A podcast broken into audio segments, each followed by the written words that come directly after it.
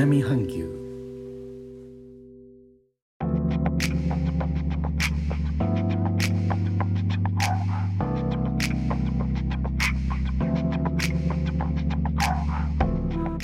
インドネシアから高野です。日本との間約6000キロジャワ島中部の古い都ジョグジャカルタからお送りしております。日本とは一味も二味も違う東南アジアのライフスタイル声でお届けします。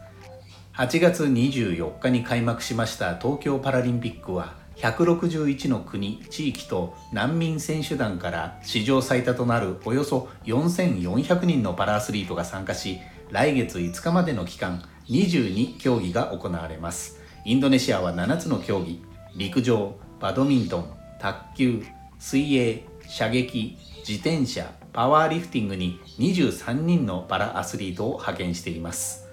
オリンピックに続いてのメダル獲得が期待されます。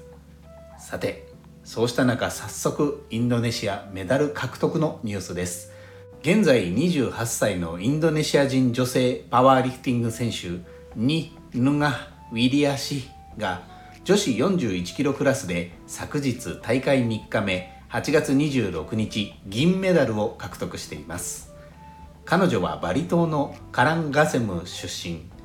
4歳で足が使えなくなり車椅子の生活。2006年にお兄さんから重量挙げを知り取り組み始め2016年リオパラリンピックでは銅メダル。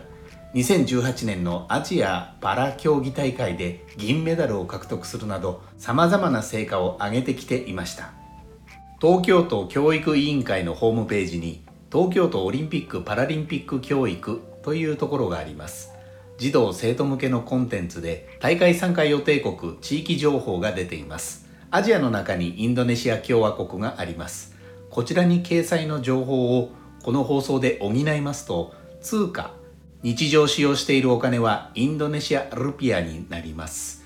このページへのリンクは概要欄に貼らせていただきます。インドネシア語の復習になりますがオリンピックはインドネシア語でオリンピアーデです。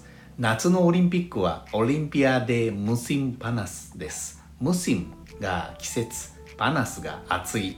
暑い季節で夏となります。パラリンピックはパラリンピアーデになります。インドネシア人選手の次のメダル獲得のニュースが楽しみです。最後までお聴きいただきレターコメントもいつもありがとうございます。インドネシアから高野でした。それではインドネシア語でのご挨拶またお会いしましょう。参拝ジュンパーラギ。